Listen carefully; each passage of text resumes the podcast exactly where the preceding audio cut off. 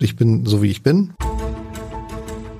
Das Scholz-Update, der Kanzler-Podcast der Funke Mediengruppe.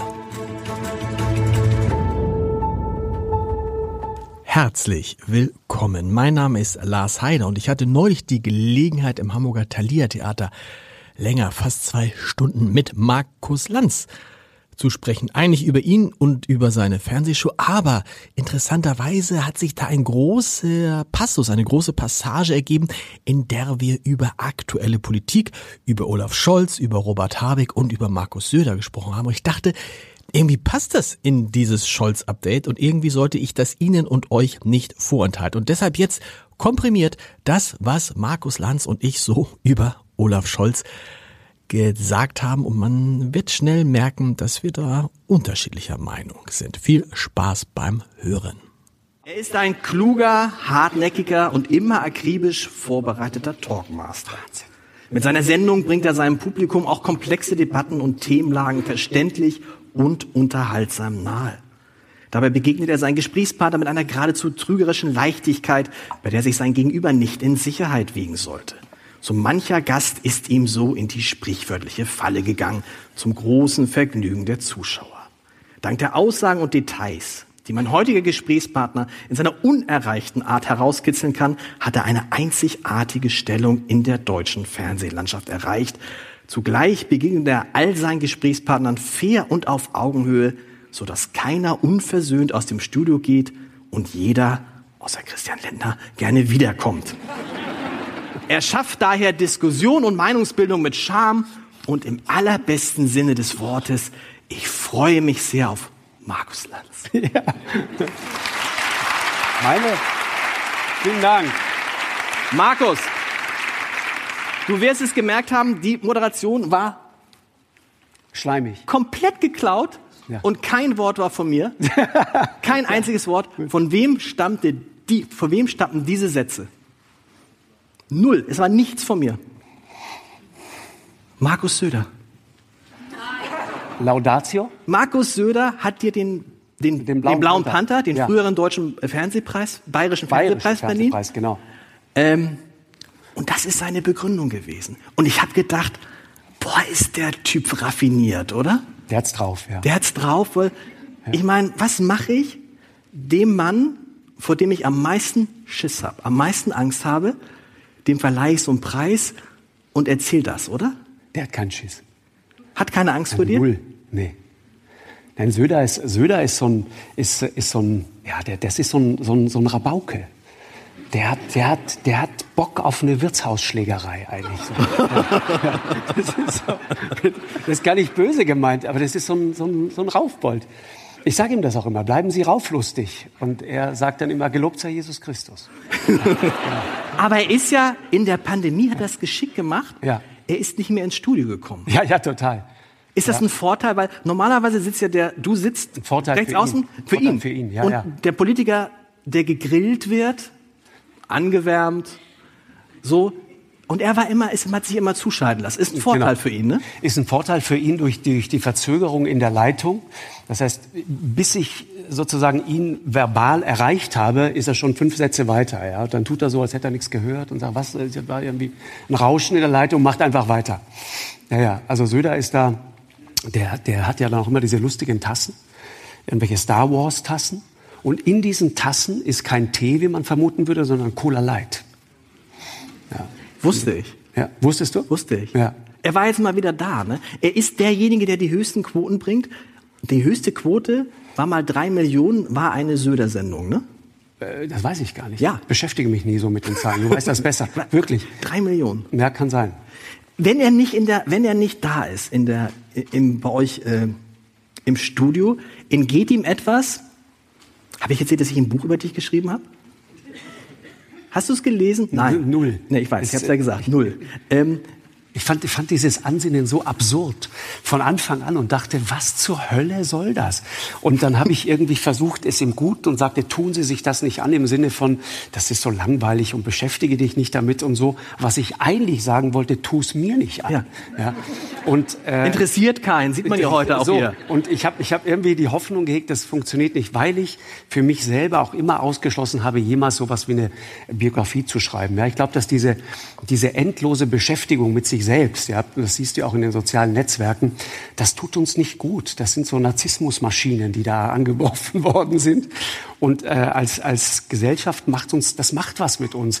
Ich habe oft gedacht, weißt du, die Idee eines Platzes, eines Internets, ja, eines Ortes, an dem wirklich das, was die Amerikaner Free Speech nennen, ja, freie Rede, alles möglich. Das fand ich brillant. Aber da hat noch keiner gewusst, was irgendwann mal daraus wird, ja. Und das, das macht was mit uns. Das ist so.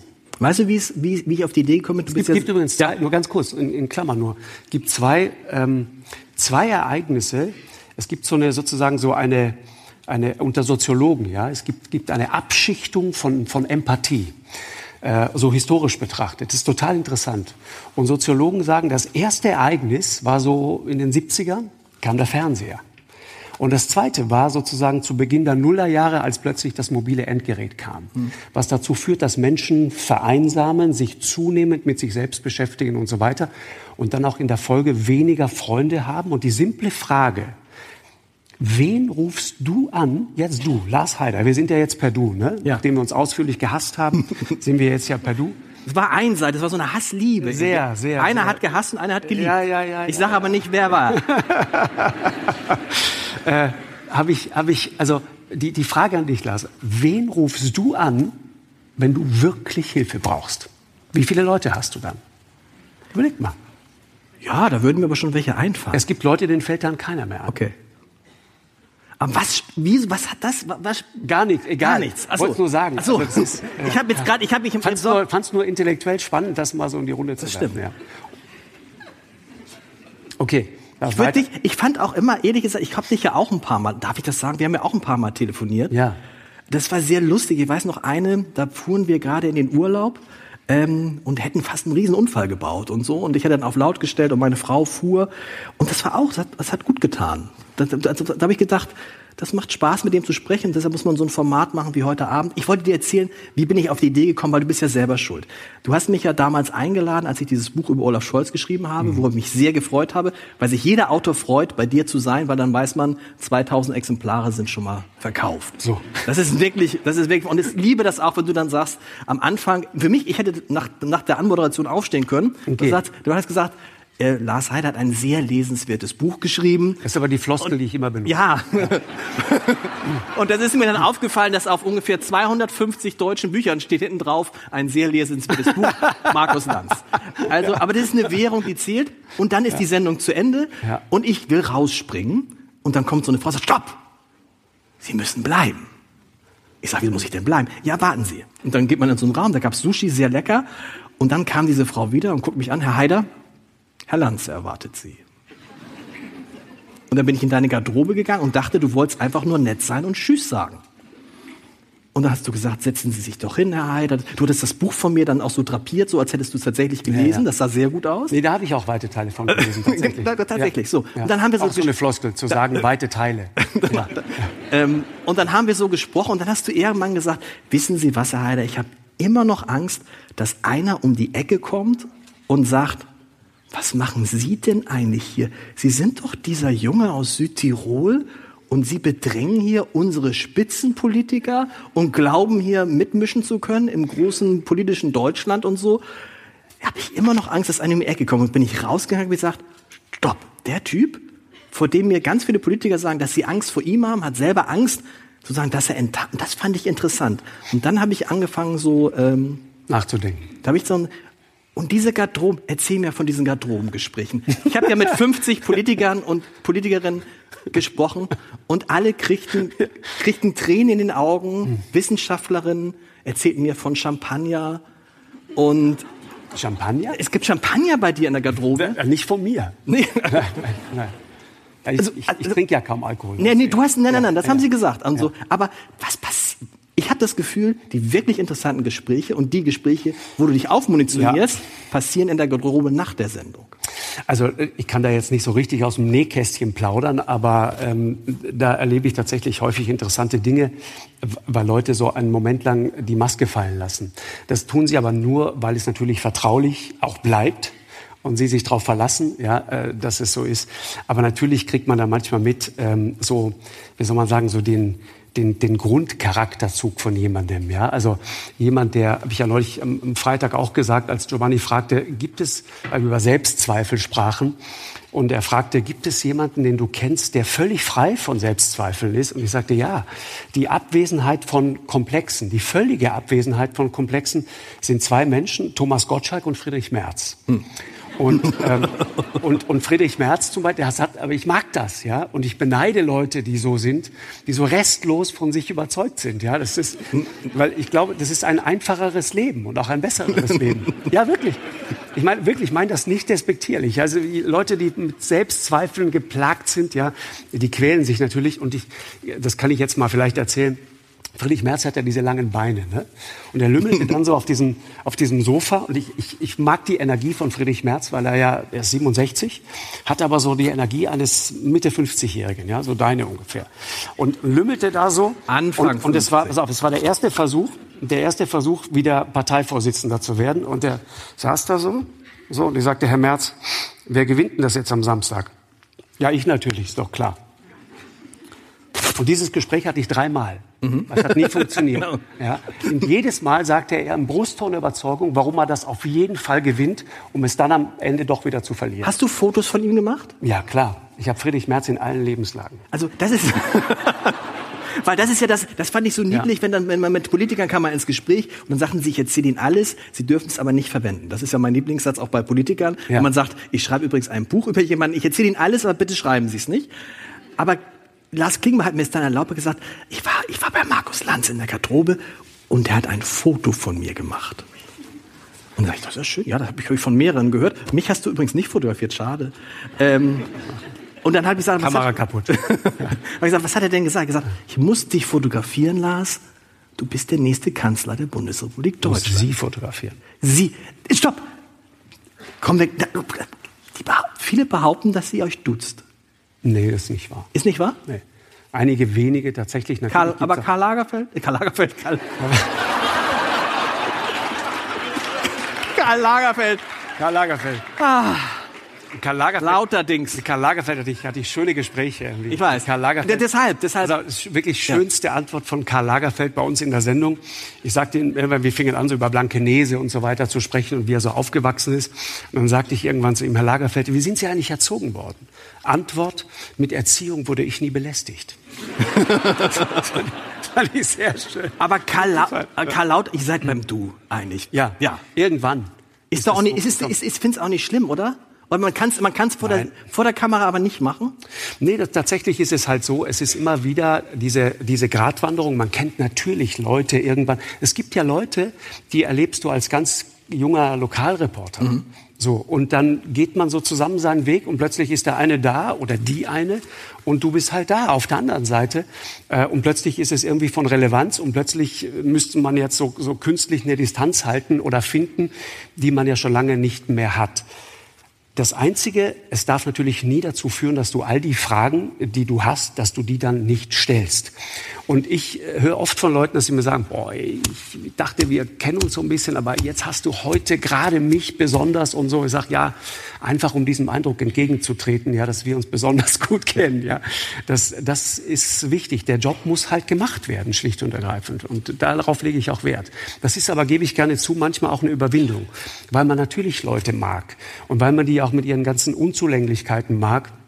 Und weil ich auch finde, ganz persönlich, dass in der ersten Reihe der deutschen Spitzenpolitik sind viele gute Leute unterwegs.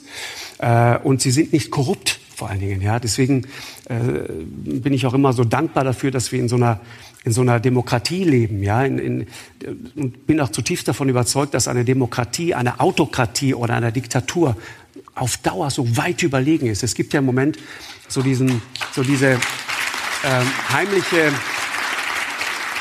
so diese heimliche Sehnsucht sozusagen nach einem, der mal richtig durchgreift, ja, der mal so richtig durchregiert, der mal hart ansagt und so weiter. Und dann denke ich immer, ich, ich weiß gar nicht, ob wir uns das wünschen sollten.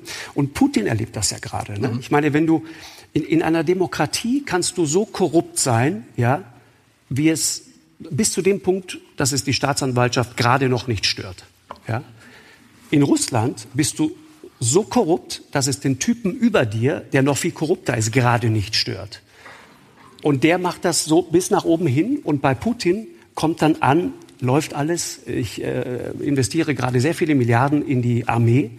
Der hat ja eine Armeereform gemacht, irgendwann 2008, glaube ich, war das sehr viel Geld da reingesteckt und war, glaube ich, davon überzeugt, dass dieses Geld auch wirklich dort ankommt. Angekommen ist es, glaube ich, bei äh, Schiffsrenovierungen auf Zypern und äh, auf Malta und sonst wo. Und das merkt er jetzt gerade. Und das ist der große Vorteil, glaube ich, einer, einer Demokratie und auch die Tatsache, dass wir einfach wirklich frei reden können. Und das ist im Moment, finde ich, das, was am meisten unter die Räder zu kommen droht, dieses dieses, in Amerika habe ich das das erste Mal gehört, als wir 2016 dort für eine längere Reportage gedreht haben, diese Idee Free Speech, ja, mhm. freie Rede, wirklich Meinungsfreiheit. Das sind die Dinge, wo ich das Gefühl habe, da, da verengt sich gerade so ein Korridor, ja, von links und, und auch von rechts äh, wird das so in die Zange genommen. Und ich, äh, natürlich haben wir theoretisch Meinungsfreiheit, selbstverständlich und glücklicherweise. Aber du musst dir halt schon ganz genau überlegen, ob du dir das antun willst. Also ich habe Leute in der Sendung sitzen und das ist, glaube ich, auch einer der Gründe. Du wolltest mich ja gleich fragen, warum Politiker so reden, wie sie reden. Ja? Zweite Hälfte erst. Zweite Hälfte, ich weiß. Ich nehme das vorweg, dann ja. kommen wir noch zu Anne Will rechtzeitig. äh, ich, ich, ähm, ich glaube, das ist einer der Gründe. Du sitzt im Fernsehen und dann überlegst du dir ganz genau, äh, sage ich heute das, was gesagt werden müsste, oder will ich ein ruhiges Wochenende? Und viele entscheiden sich dann für ein ruhiges Wochenende. Und es ist ein wahnsinniger Kraftakt, auf dieses ruhige Wochenende zu verzichten. Das musst du wirklich wollen. Und ich glaube, das ist sozusagen intellektuell das, was Politik gerade so wahnsinnig anstrengend macht. Ich meine, du bist doch der beste Freund von Olaf Scholz. Stimmt. Ja. Warum, warum redet Olaf Scholz wie Olaf Scholz? Weißt du was? Das kann ich dir ganz einfach sagen. Das ist eine ganz einfache Antwort weil er hört, dass Leute wie du und andere sagen, wir möchten authentische Politiker. Und dann darf man sich nicht wundern, dass es auch authentische Menschen gibt, Menschen gibt, die authentisch dröge sind. Und Olaf Scholz, man kann Olaf Scholz alles vorwerfen, aber nicht etwas anderes sein zu wollen als Olaf Scholz. Der ist so. Das tut mir ja leid, der ist so. Und ich, ich staune hier immer, wenn dann ganz viele, also seit ich dieses Buch geschrieben habe, rufen mich ganz viele nee. Kollegen an und sagen, wieso ist der Scholz denn so langweilig und warum redet er denn so, warum antwortet er denn auf Fragen nicht? Das macht er seit 30 Jahren nicht. Das ist der gleiche Mensch, das ist der gleiche Mensch und das hätte man vorher wissen können. Ich finde das, das ist ja, ja nicht schlimm. Ist nicht schlimm, genau. gar nicht vor. Ich glaube aber trotzdem, dass in Olaf Scholz noch ein anderer Olaf Scholz steckt. Ich, ich glaube, nein, also ich habe in der Sendung doch. Ich habe in der Sendung mal einen Olaf Scholz erlebt, von dem glaube ich nicht mal Olaf Scholz wusste, dass dieser Olaf Scholz auch in ihm steckt. Ich habe den, es gab einen Moment, da habe ich ihn provoziert und dann, und dann sagte er irgendwann so richtig unter, unter Druck und unter Stress, sagte er, ja, ist jetzt egal. Ich bin auf jeden Fall nicht so ein Waschlappen, der gleich mal zwölf Jahre davonläuft, nur weil er mal gegen eine Frau verloren hat. Also war kurz nachdem, äh, nachdem Friedrich Wort, Merz gegen Annegret Kamm-Karrenbauer verloren hatte. Es war das Wort, ja, gegen, und er meinte aber Merz gegen Merkel, ne? Okay. Weil, sie, weil er von Merkel ausgebotet worden und dann zwölf Jahre davonläuft. Das heißt, er benutzt das Wort Waschlappen Olaf Scholz und Waschlappen sind nicht zwei Begriffe, die du unmittelbar zusammenkriegst, so im, im öffentlichen Raum. Und er sagt auch noch, nur weil er mal gegen eine Frau verloren hat, ist ja hochgradig sexistisch im Grunde. Ist damals keinem aufgefallen. Stimmt. Ist ja total, ist ja total chauvinistisch. Hat er einfach so rausgelassen. Und ich, ich, ich, ich horchte dem so hinterher und sagte zu ihm, äh, Herr Scholz, haben Sie gerade Waschlappen gesagt? Und er so, ja, ich habe Waschlappen gesagt. Und äh, er war sehr gut drauf an dem Abend. Und dann sagte ich, und kann es sein, dass Sie gerade Friedrich Merz einen Waschlappen genannt haben? Ja, wenn Sie das so sagen. So. Und da dachte ich, guck mal, Olaf Scholz ist dann doch noch, noch mal ein anderer. Also der, der, der kann doch ganz anders. Und Friedrich Merz treibt ihn ja zu neuer Blüte, also im Bundestag. Also wenn, wenn er dann das Manuskript weglegt und mal richtig loslegt, ist Olaf Scholz ja, ist ja ein Genuss. Ja, Doch. Ja, aber, ist, aber im Kern ist... Auf, warte mal. Ich habe hab hier immer Notizen. Im, im, im Lies Kern, dir was vor. Also, lies mir was vor, aber im Kern ist Olaf Scholz Olaf Scholz. Warte mal, ich suche mal gerade was hier. Olaf Scholz. Ich habe mir, ich notiere mir immer so Googlest Sachen. du jetzt hier praktisch äh, Nee, pass auf. live? Nein. Nee, ganz kurz, pass Okay. auf. Ich, ich habe das hier schon. Olaf Scholz äh, wird, also den gibt's natürlich auch. Und die Frage ist, warum lässt man den immer so davonkommen? Ja? Der wird in Kiel an der Uni Lübeck von einem Studenten nach dem Energiegeld der Bundesregierung gefragt, ja, das die Bundesregierung auszahlen will. Ja? äh, und, und äh, vor Inflation schützen soll. Und Olaf Scholz, gefragt nach dem Energiegeld für Studenten, gibt folgende spektakuläre Antwort. Auf alle Fälle haben alle Bürgerinnen und Bürger mit den Preissteigerungen zu kämpfen. Die, die wenig haben, natürlich am allermeisten. Deshalb muss es auch so sein, dass wir die Situation immer wieder neu bewerten. Einen Schritt haben wir ja schon gemacht, indem wir das 9-Euro-Ticket. Es ist eine schwierige Situation. Wir werden weiter gucken, was zu tun ist. Die konzertierte Aktion. Die Lage von Studierenden gehört auf alle Fälle dazu. Niemand darf allein gelassen werden. Was, was soll das heißen? Ja. aber nochmal, Was? So.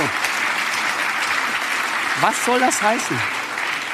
aber die Wahrheit ist, er kann es halt nicht anders. Er kann es nicht. Doch, Nein. Arschlappen. Nein, weil, ja, das ist dann Hat er vielleicht. doch gesagt. Ja, aber er kann es, also, es ist, es ist nicht sein Naturell, ein, er ist kein Charismatiker. Nehmen wir mal, an, du bist ja der beste Freund von Robert Habeck.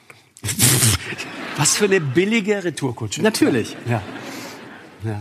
Bei Robert Habeck, finde ich, ist es so umgekehrt. Man sitzt da, ich weiß nicht, wie es dir geht. Mir ist aufgefallen, Robert Habeck, wenn er bei dir ist, ist einer, der kaum unterbrochen wird. Sel, musst du jetzt ein Robert Habeck-Zitat raus? Nee. Pass auf. Die Weil du 50 gerade- Euro Nee, kriegst nee, du nicht, nee, Alter. Nee, nee. So. Ähm, so. Ja. Aber was ich sagen wollte, ich hatte Ja. Robert Habeck mal in einem Podcast zu Gast. 45 Minuten. Und dann ging ich aus diesem Podcast ganz beseelt raus und sagte, endlich mal ein Politiker, dem man gern zuhört, dem Ja. man, wie wir heute alle sagen, beim Denken zuhören kann. Ja. Und dann setzte ich mich, wie ich es immer mache, und fing an, den Podcast abzuschreiben. Und wollte einfach die wichtigsten Aussagen abschreiben. Ja. Und nach 15 Minuten hatte ich nichts geschrieben. Und dann frage ich mich, was ist mir, also ich glaube, das Beste wäre ein Kanzler, der spricht wie Robert Habeck Ja. und Politik versteht wie Olaf Scholz. Ja. Das wäre eine ganz gute Pass Kombi. auf. Ja. Ulf Poschert. Deswegen, ich, auch das habe ich mir Du aufgeschrieben. studierst jetzt hier nicht Ulf Nee, Poschardt. ganz kurz. Ulf. Was denn? Meinungsfreiheit, ja. Ja, sicher. Also. Aber wenn du bei Achtung Reiche landest, sagst du mir rechtzeitig Bescheid. dann müssen wir die. Pause machen. Nein, Ulf Poschardt schrieb Poschardt. neulich einen großartigen Satz über die Grünen. Die Grünen sind längst die effizienteste Machtmaschine in diesem Land geworden. Ihr Netzwerk, andere würden es Filz nennen, wächst exponentiell. Und Robert Habeck ist ein Meister darin, die Brutalität der Macht ebenso beeindruckend zu exekutieren wie die Melancholie des Leidens daran. Ist das schön? Ist das gut? Ja, ist doch schön. Ja, aber nochmal, die Frage ist ja. Ja. er spricht gut über Politik, aber ist nicht an sich gar nicht mal so schlecht, wenn es jemanden gibt wie Olaf Scholz, der sich mit den Themen auskennt. Ah, der kennt sich auch aus mit den Themen. Wirklich. Der hängt sich rein. Ich und Olaf Scholz, um jetzt über deinen Freund Olaf was wirklich Nettes zu sagen. Olaf Scholz ist einer, den ich wirklich schätze, weil er, der steht wie eine Eins. Den kannst du, den kannst du so brutal belasten. Und deswegen ist auch, glaube ich, richtig für dieses Amt. Der zieht einfach durch. Ich weiß, wir hatten mal eine Situation, er hatte zugesagt zu kommen und es war durchaus nicht unheikel für ihn, weil er war Kanzlerkandidat und die Umfragen waren, wie die Umfragen waren, nämlich eher schlecht für die SPD und insbesondere für Olaf Scholz. Und dann fragte sein, Vor sein Umfeld im Vorfeld so vorsichtig ab, klopften mal so ab, worüber werden wir denn so reden? Ja? Und dann sagten ihm meine Leute, naja, also entweder Wirecard oder Cum-Ex, Warburg. Wir wissen es wir wissen's aber noch nicht genau. In der, in der sicheren Erwartung, die sagen jetzt ab. Ja. Und Olaf Scholz, egal, ich komme. Ja. Und dann haben wir ihn richtig hart zu Warburg befragt. Äh, und mit, mit Kerstin Gamelin damals. War eine sehr späte Sendung. Und, und der hat das einfach stoisch durchgezogen. Das hat mich damals unglaublich beeindruckt, weil ich dachte, genau diese Qualitäten braucht einer, der Kanzler werden will. Weil Kanzler, ne, ich glaube, der härteste Tag im Laufe der Kampagne, im Laufe des Wahlkampfs, ist immer noch der leichteste im Amt. Das ist, ein, das ist wohl wahr. Ja. Das ist wohl wahr. Und es zeigt eben halt auch, dass der keine Angst hat, ne? dass Ja, er sich total. auch durch nichts aus der Ruhe bringen lässt. Und ist das Problem, wie, ich bin, mich interessiert, du hast es letzte Woche mal, glaube ich, an, anklingen lassen in deiner Sendung. Ähm, und auch in vielen anderen Sendungen kommt es, dass viele Experten sagen, weißt du was, so schlecht ist Deutschlands Politik im Ukraine-Krieg gar nicht. Und so schlecht ist die Unterstützung Deutschlands auch gar nicht. Da können wir jetzt lange drüber reden. Ne, können wir, man, kriegt man bringt es nur nicht rüber. Äh, äh, Carlo Massala, der ja auch öfter mal bei dir ist, hat das neulich gesagt. Wir sind nach Amerika zusammen mit Großbritannien das Land, was am meisten Waffen etc. dahin bringt. Mhm. Wir kriegen es nur kommunikativ nicht dargestellt. Mhm. Das ist das Problem von Scholz, oder? Dass er seine Politik nicht erklären kann? Ja, also es gibt natürlich so begnadete Rhetoriker, ja. Also der alte Mann im Weißen Haus, Joe Biden, ja. Wo man immer hofft, dass er sozusagen den nächsten Satz noch überlebt, eigentlich. So. Aber ich, ich, ich, ich, ich mag den. Ich mag den, weil er erstens unheimlich viel bewegt hat. Also in diesen vier Jahren wird es darauf hinauslaufen, dass der wahrscheinlich mehr bewegt hat als Obama in acht. Ähm, was nicht nur an Obama lag, sondern an Leuten wie Mitch McConnell und anderen. Aber wie auch immer, äh, Joe Biden hat neulich etwas gemacht, das da dachte ich, guck mal, das passiert in der deutschen Politik nicht. Da gab es diesen äh, Hurricane in, in Florida. Und da wurde ein Teil der amerikanischen äh, Ölindustrie, äh, Infrastruktur zerstört. Und die, die üblichen Verdächtigen äh, kündigten gleich schon wieder vorsichtig über die Presse an. Also demnächst, also wird der Spritpreis, es wird teurer werden, ja. Amerikanische Autofahrer, Spritpreis, stellt euch drauf ein. Und Joe Biden stellt sich hin, wird danach gefragt, guckt in die Kamera und sagt, macht es nicht, macht es nicht. Das sind nur zwei Prozent der amerikanischen Infrastruktur. Es ist zu nichts recht, zu rechtfertigen. Macht es nicht. Und dann guckt er so in die Kamera und sagt, America is watching you. und das fand ich sensationell. Und er, und er sagte noch, egal was ihr macht, wir werden es sehen, wir werden es beobachten und wir werden euch zur Rechenschaft ziehen. Heißt, wir werden euch finden und notfalls erschießen. Ja? Und das fand ich irgendwie. Aber das würdest du. Und das ist jetzt nicht passiert. Ja. Und, und ich erzählte davon Lars Klingbeil. Ja. Und Lars Klingbeil sagte, das ist sensationell, das muss ich dem Kanzler erzählen. Aber man würde es, ich stell dir jetzt mal vor, Olaf Scholz würde sowas sagen. Man wird's Deutschland, doch, Deutschland na, guckt euch zu. Ja, Deutschland. Ja. Da kriegst du doch ich Angst. Ich sehe genau, was ihr macht. so. Da würdest du das sagen, das ist ja nicht Olaf Scholz. Olaf Scholz ja. ist Doppelwumms. Ja. Und selbst Doppelwumms muss ich, sagt ihm doch irgendjemand, wie kann man auf die Idee kommen, als Bundeskanzler, mhm. nur weil einmal das mit dem Wumms gut geklappt hat, sagt, was mache ich beim nächsten Mal? Mhm. Doppelwumms. Also auch das ist nicht Olaf Scholz. Da hat er man zum denkt, ersten man Mal, denkt an Burger, ne? Da hat, da hat er ja. zum ersten Mal an sein, auf seine. Ich glaube, wir müssen uns damit abfinden. Das ist halt schwierig. Man muss gucken, wer kann die Politik. Angela Merkel war übrigens ja nicht viel besser. Wer hat bei euch gesessen? Bei dir hat Peter Altmaier gesessen und stundenlang wunderbar die Politik von Angela Merkel erklärt. Mhm. Oder Helge Braun. Und Olaf Scholz braucht jemand, der dann immer, wenn Olaf Scholz aufgetreten ist, der dann irgendwo zu dir kommt mhm. und erklärt, was er wirklich gemeint hat. Ja. Und die Frage, ich finde, Kevin Kühnert macht das nicht, Kevin Kühnert macht das nicht schlecht. Äh, Oder? Ja, aber ich, ich merke da eine gewisse Ermattung des Personals. Also ich merke, die kommen an ihre, die, die, die, die kommen an ihre, kommen an ihre Grenzen tatsächlich. ja, die kommen an ihre Grenzen, wirklich. Und das, man hört das auch so, man hört das auch so, so im, im Hintergrund hört man so, dass sie sagen, oh nee, jetzt muss ich schon wieder den Kanzler erklären. Aber wie, wie mache ich das bloß? Ja, was könnte er gemeint haben? Ja, das Orakel aus Rahl steht. Ja, genau. Aber ich finde, der Kühnert gerade. Aber äh, nochmal, ja, ne? Ja? Es, ich glaube, es gibt ganz wenige Menschen, die sozusagen die Fähigkeiten mitbringen, so einen Job zu machen. Genau. Und Olaf Scholz kann das. Olaf Scholz ist ein Profi. Und der, der hat es gelesen im Zweifel. Der weiß im Zweifel besser als alle anderen, die da sitzen, was in den Akten steht. Ja.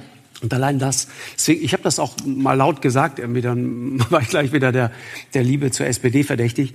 Äh, ich, wenn, wenn, wenn Krise ist und Olaf Scholz geht nachts ans Telefon, schlafe ich erst noch mal eine Runde genau. weiter. Und ich habe ja versucht, für das Buch zu recherchieren, weil immer alle gesagt haben, also wenn man gefragt hat, was ist die politische Richtung von Markus Lanz? Und dann sprach ich und die FDP-Leute, naja klar, das ist einer von uns. so, ja. Gut, jetzt achten Sie auf seine Reaktion. Ähm, ähm, äh, bei den Linken hat man das nicht geglaubt. Ähm, äh, ähm, bei den Grünen auch so, na klar. So. Und dann haben wir, wir gesagt, aber ich würde alles wetten, dass auf der Bühne hier zwei sitzen, die Olaf Scholz gewählt haben bei der letzten Bundestagswahl. Weil ich halte es für ausgeschlossen, dass du Annalena Baerbock gewählt hast. Und ich meine, Armin Laschet müssen wir nicht drüber reden. Ne? Also das wäre nichts, wenn du jetzt sagen würdest, dass du Armin Laschet gewählt hast. Nach, Allein, nachdem du ihn eigentlich, nachdem er eigentlich bei dir die Wahl ja, hat dir damals leid getan, Armin Laschet? Nach nee, das Sendung? war eine interessante Situation. Ich ähm, tatsächlich, weißt du, ich ich habe schon ein bisschen ein, wie soll man sagen, ein ein Thema damit, dass einfach das schlichte Beharren, ja, auf eine Antwort, wenn man eine simple Frage stellt, dass das dann sozusagen etwas sein soll, ähm, was dann Leute in Verlegenheit bringt, was irgendwie besonders äh, ist in diesem Umfeld oder anders ist und so. Und dann, dann wirst du beschrieben als schönste Grillzange Deutschlands und all diese Sachen. Sexi auch sexistisch. sexistisch. Mickey Beisenherz, sonst vollkommen lieber netter Kerl. Total. Schreib das mal bei einer Frau. Kannst du aufhören ja. danach. Mhm. Aber äh, egal, ich mochte diese Art von Sexismus, hat mir gefallen. Äh, aber stopp, lass uns so kurz einmal. Aber ganz kurz. Ja, sag Nein, ich will nur sagen, und das, im, im Grunde ist das das ganze Ding. Und Armin Laschet, damals, ähm, wir gingen raus aus dieser Sendung und ich hatte das Gefühl, wir haben ein sehr ehrliches Gespräch geführt. Und ich mochte das. Und geht ja nicht darum, ob ich das mag. Zuschauer mochten es auch und er mochte es aber auch. Das er war, war zufrieden hinterher? Ja, er war zufrieden, weil er, er, er, hat, er hatte etwas gemacht. Er hat ich habe ihn die ganze Zeit sozusagen nach Merkel gefragt und er hat den Pfeil die ganze Zeit sehr geschickt von, von Berlin Richtung Bayern zu Söder gelenkt. Das war der Plan und das hat, das hat auch irgendwie funktioniert. Und trotzdem wirkte er in dem Moment, wo er sozusagen zugibt, dass ihn das verletzt hat, wie Merkel über ihn bei Anne Will da geredet hat und so weiter, ging um die Corona-Maßnahmen, äh, dass ihn das verletzt hat. Und da dachte ich, ja, wir sind manchmal schon auch ein bisschen bigott und scheinheilig, weil wir klagen genau darüber, dass Leute diese Emotion, die, diese Verletzlichkeit nicht zeigen und dann so roboterartig äh, einfach im Fernsehen sprechen, wie sie sprechen. Und wenn sie es dann tun, fallen wir sofort über sie her und sagen, das geht ja wohl gar nicht. Da hat er jetzt mal echt äh, richtig alt ausgesehen. Das, das ist so eine Attitüde, von der ich auch noch nicht so richtig genau weiß, wie man damit umgeht. Ja? Aber wir schießen dann schon manchmal äh, einfach so in der Bewertung übers Ziel hinaus. Ich weiß noch, ich habe diese. Das war auch ganz sicher ja. nicht der sozusagen der Game Changer für, für die verlorene Bundestagswahl. Definitiv nein. Ich habe irgendwann festgestellt, dass es gerade bei jüngeren Leuten, die hatten ein Problem mit Armin Laschet, mhm. weil diese ganze Klimapolitik einfach überhaupt nicht konsistent war. Es war überhaupt nicht klar, wo wollen die eigentlich hin.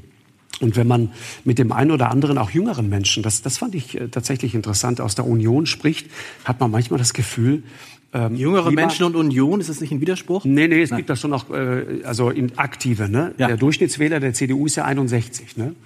Der Durchschnittswähler der SPD ist 60. Also ich sag mal, wir, wir vergreisen so langsam und zwar und zwar alle. Ne? Äh, Ivan Krastev, dieser bulgarische äh, Historiker, hat neulich darauf hingewiesen, dass ähm, macht er in einem Buch, das ist glaube ich vier Jahre alt. Das Durchschnittsalter der Amerikaner war 2018 irgendwo bei 37,5. Äh, wir waren auch ungefähr da, vor ein paar Jahren noch, aber in wenigen Jahrzehnten werden die Amerikaner immer noch da sein, weil sie viele Kinder kriegen und wir werden irgendwo 50 plus sein. Ja. Und er sagt dazu den schönen Satz, wenn es dann irgendwann eine europäische Armee geben sollte, dann wird sie durch und durch sklerotisch sein.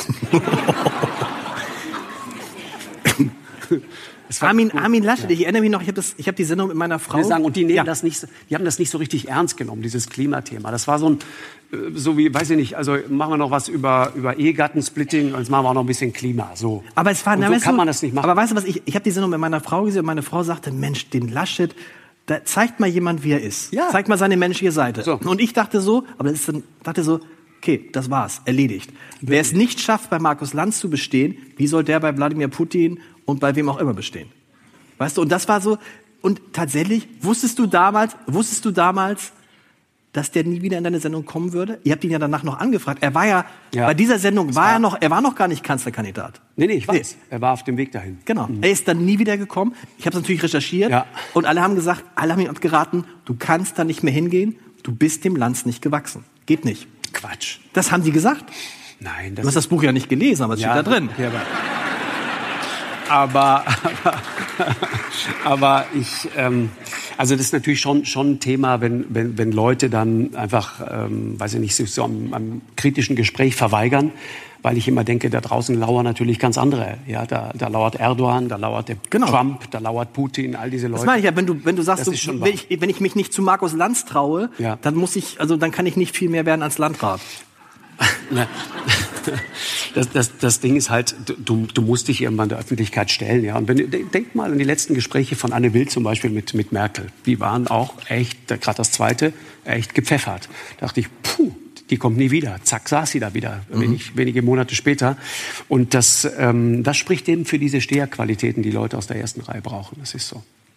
Warum sprechen Politiker, wir wollen das in der zweiten Hälfte mal, wir ziehen es vor, warum sprechen Politiker so, wie sie sprechen? Hast du, warum hat man manchmal den Eindruck, dass sie gar nicht, also man hat ja den Eindruck, auch bei dir, sie kommen in die Sendung, sie wollen natürlich die Bühne haben, genau. sie wollen die zwei Millionen Fernsehzuschauer, sie wollen die Schlagzeilen, aber sie wollen ja gar nicht auf deine Fragen antworten im Zweifel, ne?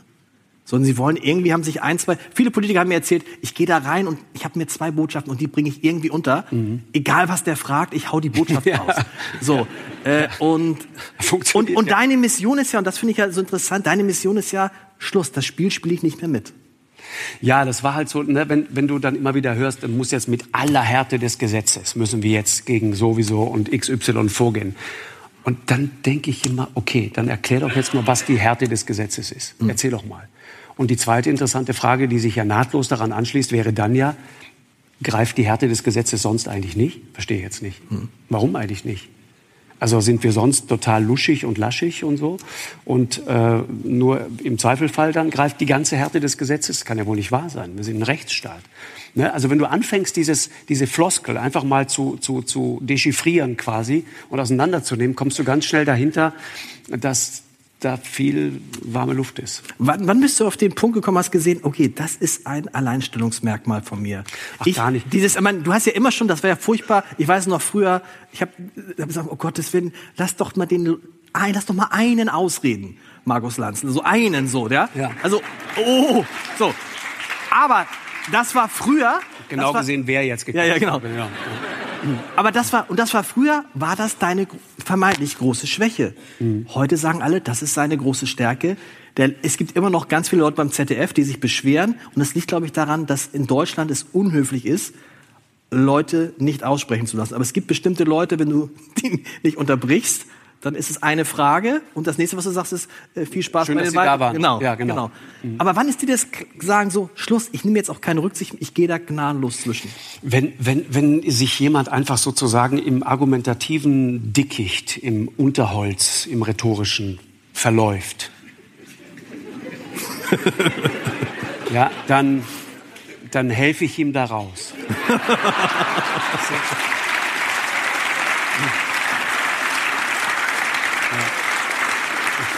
Also eigentlich, eigentlich, eigentlich ist das, was wir da abends machen, ist eigentlich Lebenshilfe.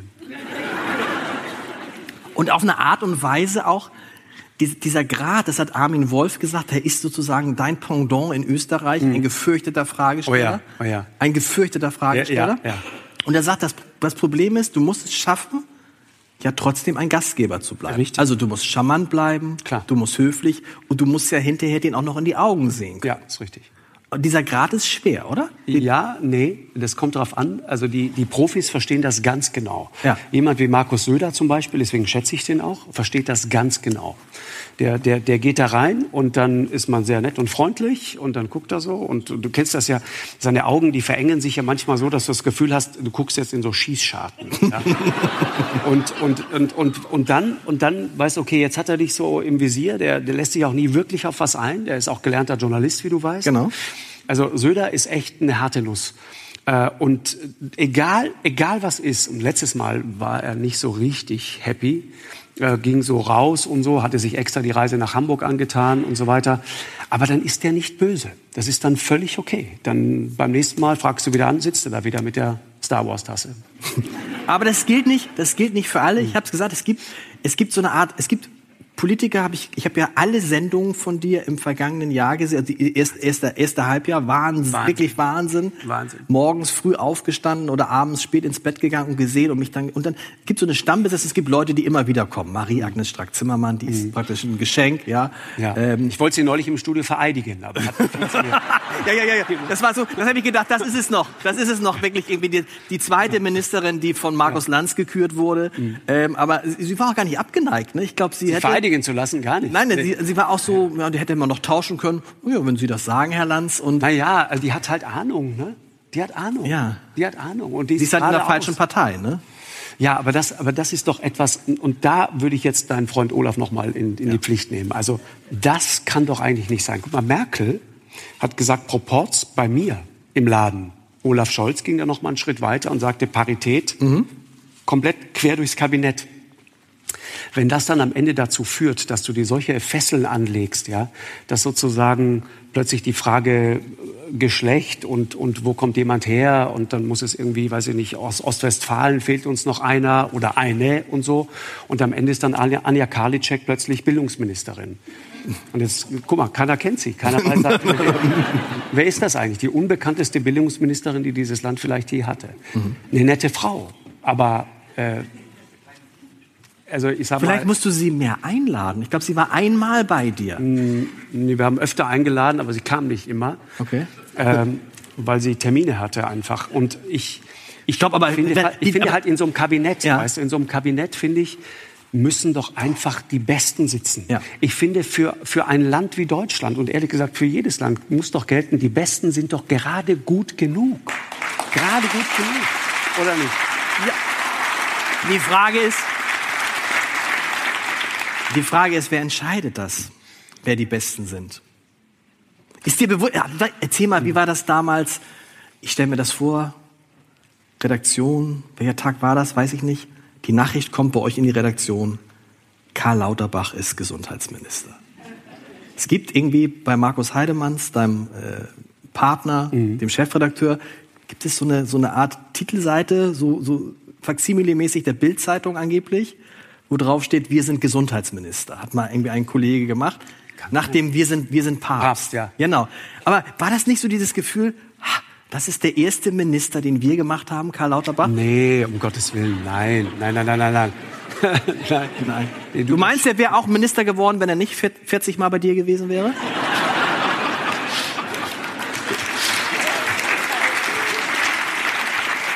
Ist ja nicht, ist ja nichts Schlimmes, ne?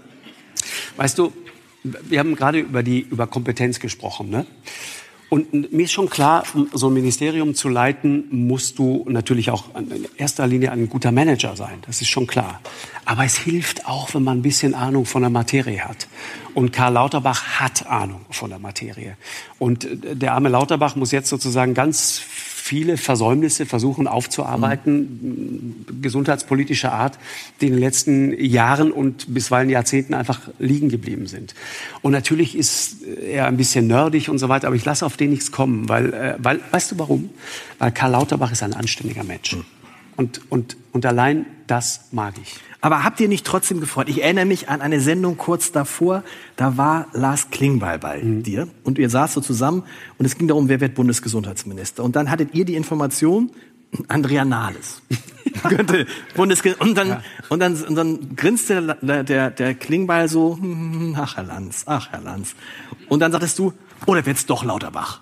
Äh, Und dann sagte Klingbeil, ah, darum geht es. Und dann kam dieser schöne Satz, der könnte ja gar nicht. Aber das ist doch schon.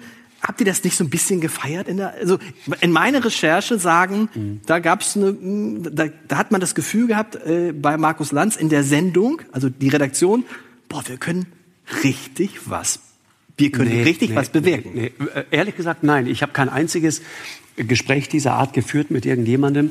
Das wäre auch so ein Triumphalismus, der mir persönlich völlig fremd ist. Deswegen ist mir auch der Gedanke sozusagen, dass, dass wir schuld daran sind, dass Armin Laschets Kanzlerkandidatur daneben ging, den würde ich weit von mir weisen. Das ist eine völlige Überschätzung einer solchen Sendung. Armin Laschet ist über ganz andere Dinge gestolpert, unter anderem an dieser Medienwirklichkeit, die echt hart ist. Und wenn du dann da stehst und lachst einfach, äh, da im Ahrtal damals, dann wirst du diese Bilder einfach nicht mehr los, mhm. schlicht und ergreifend, ja. Und bei, bei Karl Lauterbach ähnlich. Ich, ich wäre auch, wie soll man sagen, es ist überheblich zu sagen, wir wissen genau, wer der beste Gesundheitsminister in diesem Land ist. Ich finde so, so ein bisschen Demut an dem Punkt ist schon ganz gut. Wir machen unseren Job. Die, die, wir sind die andere Seite und wir stellen Fragen. Und da war eine Pandemie und da war eine Situation, die haben wir alle so noch nicht erlebt. Und er war derjenige, der wie kein anderer das erklären konnte und der sagen konnte, pass auf, so und so wird's laufen.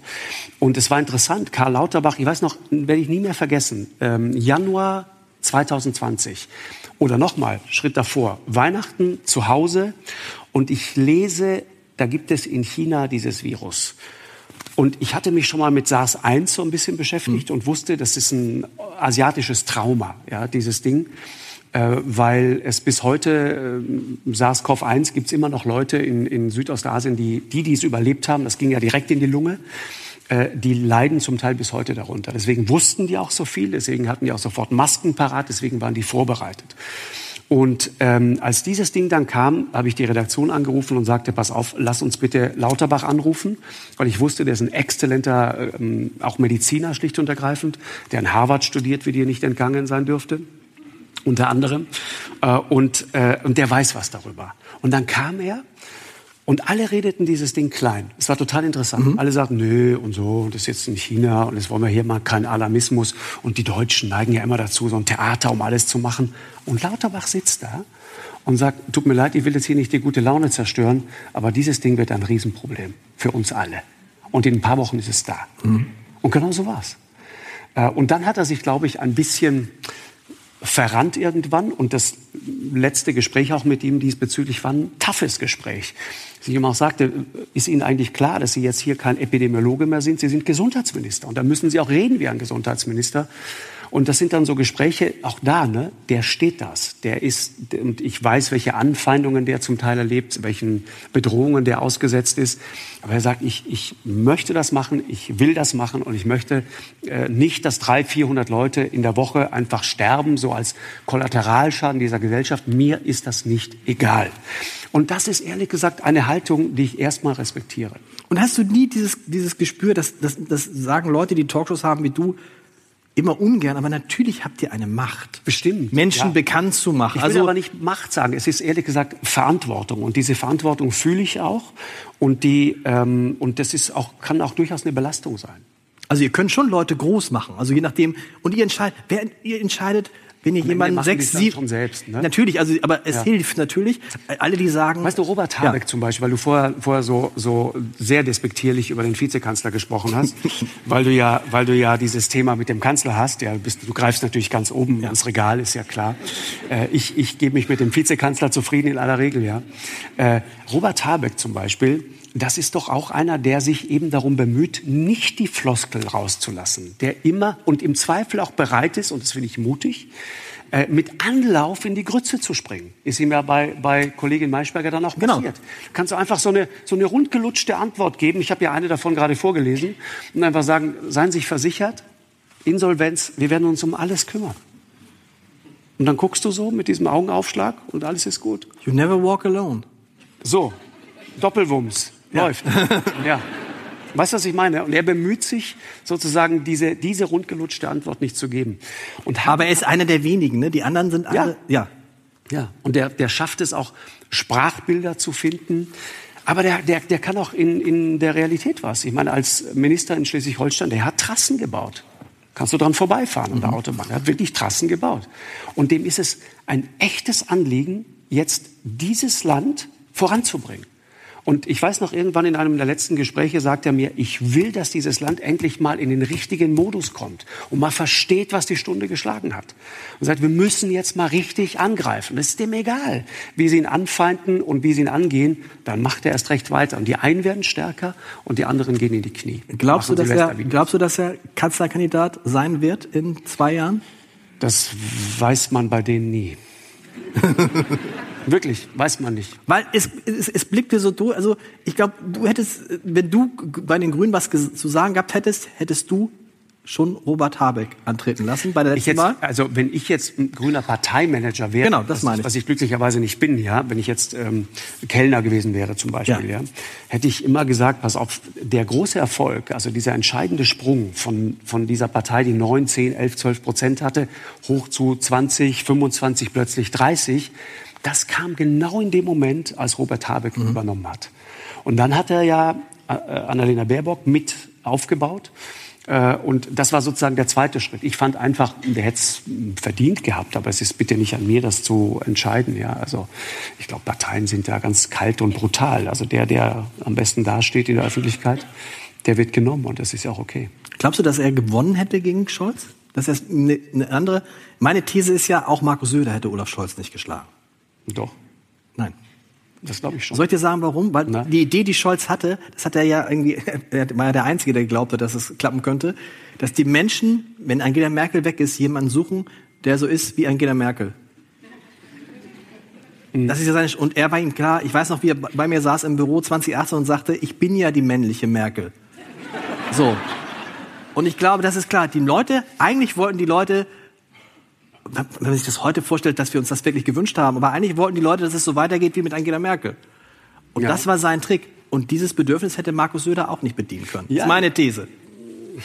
Söder äh, würde ich nicht unterschätzen. Ich glaube auch, dass Friedrich Merz äh, nicht den Fehler machen sollte, das zu unterschätzen. Da wird noch was kommen aus Bayern, bin ich mir ganz sicher.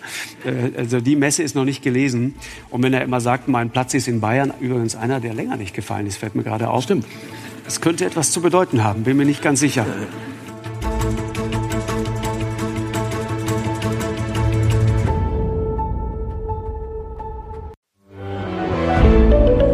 Ein Podcast von Funke.